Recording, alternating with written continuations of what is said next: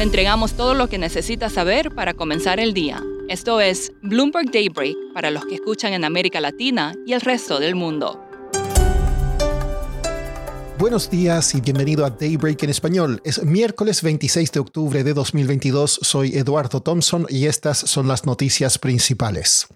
Los futuros en Wall Street están en terreno negativo esta mañana, arrastrados por acciones tecnológicas. Microsoft y Alphabet reportaron ayer resultados negativos y Spotify advirtió sobre márgenes más bajos. Todo esto es un mal augurio para Meta y Twitter que reportarán más tarde hoy. Las acciones en Europa, en tanto, caen levemente a la espera de otro aumento de tasas del BCE mañana. Asia cerró al alza, pero se dio avances más temprano tras el descubrimiento de nuevos casos de COVID en Wuhan. El crudo sube y el dólar se debilita. En el Reino Unido, el primer ministro Rishi Sunak retrasó al 17 de noviembre su discurso sobre temas fiscales que daría la próxima semana para así tener más tiempo y tomar las decisiones correctas. Sunak también confirmó ayer su nuevo gabinete y mantuvo a Jeremy Hunt como ministro de Hacienda. Siguiendo con resultados corporativos, algunos bancos sorprenden. Deutsche Bank obtuvo su mayor EBITDA desde 2006 y mejoró su perspectiva de ingresos. Barclays informó operaciones de trading que superaron las estimaciones y que compensaron caídas en sus ingresos por banca de inversión. Las acciones de Twitter subieron tras un reporte de que Elon Musk habría dicho en una conferencia telefónica con banqueros que planea concretar el acuerdo de compra de la plataforma el viernes. Foxconn, la empresa proveedora de Apple, dijo haber descubierto un pequeño número de casos de COVID en su planta principal en China.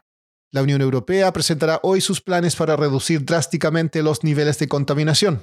La meta es potencialmente evitar más del 70% de las 300.000 muertes prematuras anuales durante la próxima década. Pasando a América Latina, el Banco Central de Brasil anunciará hoy su decisión de tasas de interés. El consenso es que la entidad mantendrá la tasa, conocida como CELIC, en 13,75%. Venezolanos expulsados de Estados Unidos o rechazados en su frontera sur comenzaron a volar desde la Ciudad de México a Caracas. Esto luego que Washington adoptó una nueva política para devoluciones de indocumentados. En Chile, el gobierno presentó modificaciones a su proyecto de regalías mineras propone un impuesto fijo del 1% sobre la extracción de cobre que exceda las 50.000 toneladas, excepto si el margen operativo es negativo. En los mercados de bonos globales hay algunos osados que están invirtiendo en instrumentos verdaderamente riesgosos, bonos del gobierno venezolano. María Elena Vizcaíno, periodista de Bloomberg News en Nueva York, escribió un artículo sobre esto esta semana y nos cuenta más. Los bonos de Venezuela han llegado a tradear por dos centavos por dólar y es un precio súper barato. Entonces estamos encontrando inversionistas que pueden comprar los bonos y lo ven casi como una apuesta a comprar un boleto de lotería. Si hay una reestructuración eventualmente, pues van a ser mucho dinero.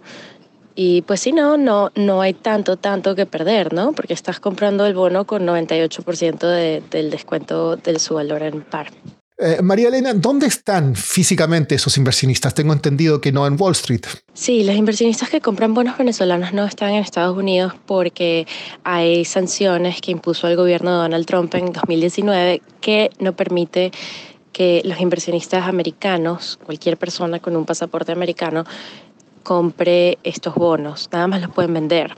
Entonces, eh, hemos hablado con gente que está en Mónaco, por ejemplo, eh, hay fondos en Uruguay, hay, hay fondos en casi un montón de lugares en el mundo donde están comprando estos bonos venezolanos. ¿Y qué señales ha habido de que las sanciones podrían ser levantadas? Pues desde marzo el gobierno de Joe Biden ha estado interactuando con Nicolás Maduro, que es el presidente de Venezuela que Estados Unidos no reconoce.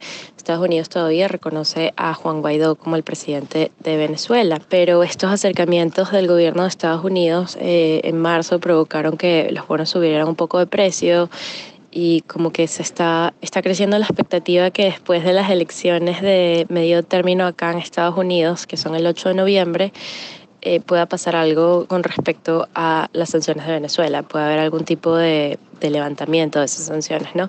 Toda especulación, sabes, yo creo que los inversionistas con los que hablamos hasta dicen que, bueno, la retórica ha cambiado, las palabras que usa el gobierno para hablar de las sanciones han cambiado y eso son señales de que que algo pueda cambiar pronto.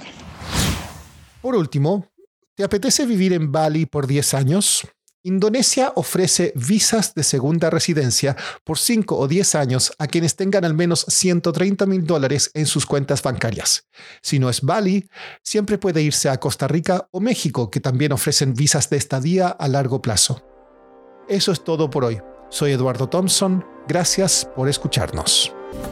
Para conocer todas las noticias que necesita para comenzar el día, revise Daybreak en la app Bloomberg Professional, donde puede personalizar las noticias que desee recibir.